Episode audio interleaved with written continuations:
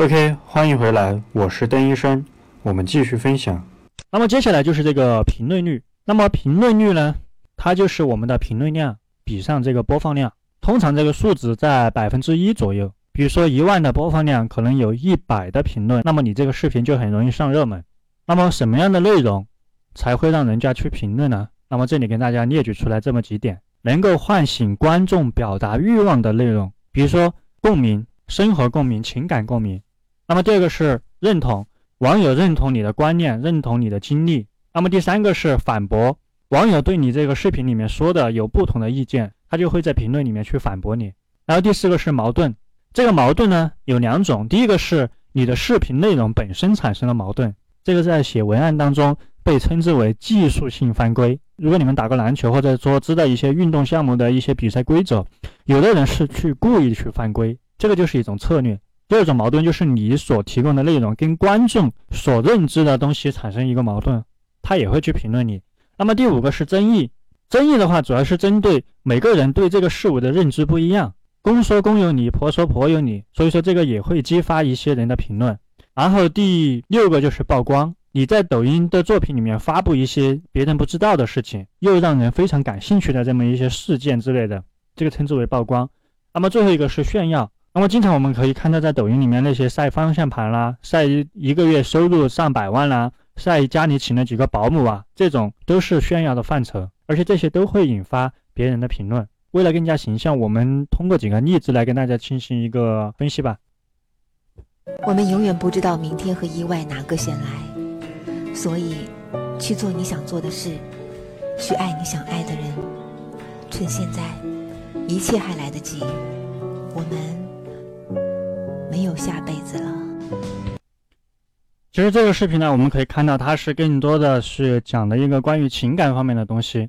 然后还有它的这个标题里面就写明了它这个主题：趁现在一切还来得及，去做你想做的事，去爱你想爱的人。我们没有下辈子了。那么我们可以看一下它的这个评论。那么在评论里面，我们可以看到很多的评论，比如说第一个，等疫情结束，我要去离婚。不想再为孩子将就下去了，这个是关于一个婚姻的一个东西。然后一切都来得及，我有家，他有事，心里有却死不联系。你只要知道都还在这个世界上就好了。这个肯定是有一点情感的纠葛。那么你想爱的人不爱你咋办？那么这一句话其实就是反映了他这个标题里面去爱你想爱的人。那么这里其实也是一个点，别人看到之后呢，你想爱的人不爱你咋办？所以说这个里面的。评论网友的评论其实都非常的有意思，这几个评论不是凭空来评论的，它一定是根据你这这个内容给大家提供的一个话题而来的。那么这个地方呢，还有很多关于转发的，这个我们会在下方的这个分享率当中跟大家讲解。然后其实有很多这种评论哈，比如说等疫情结束，我要去找你之类的，因为它这个本身是一个情感的段子，所以说评论里面更多的是关于一些共鸣啊或者认同之类的。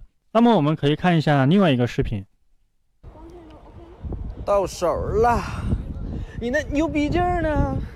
一天呜呜喳喳的，你不高冷吗？啊，你谁洗衣做饭？啊，再给我嘚着。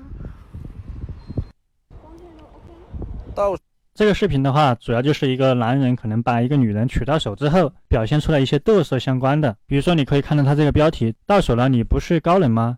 谁洗衣做饭呢？这个就是一个大男子主义、男权的一个表现哈。然后我们可以看一下他的这个评论里面，细细的看一下，很多都是说这个男的在嘚瑟，什么珍惜吧，这条件到手随时都会有人抢，不信杀手试试。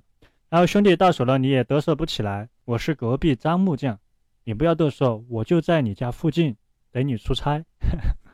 这些东西很有意思啊。那么这个段子很多提供的一个槽点就是让人家去反驳他，或者有一些争议之类的。你看，没有任何一个人表示是在认同他的，对不对？都是在反驳他。前下面很多，对不对？所以说我们在做一个视频的时候，我们不单单仅仅是为了去生产一个内容出来，我们还要更多的想的是，我们这个内容当中要植入一些什么样的东西，让网友有这种互动的欲望。他会看到你视频当中的某一个点，然后去评论你，表达出他的看法，而他的看法就是这些东西：共鸣、认同、反驳、矛盾、争议、曝光。炫耀之类的。OK，我们稍后继续分享。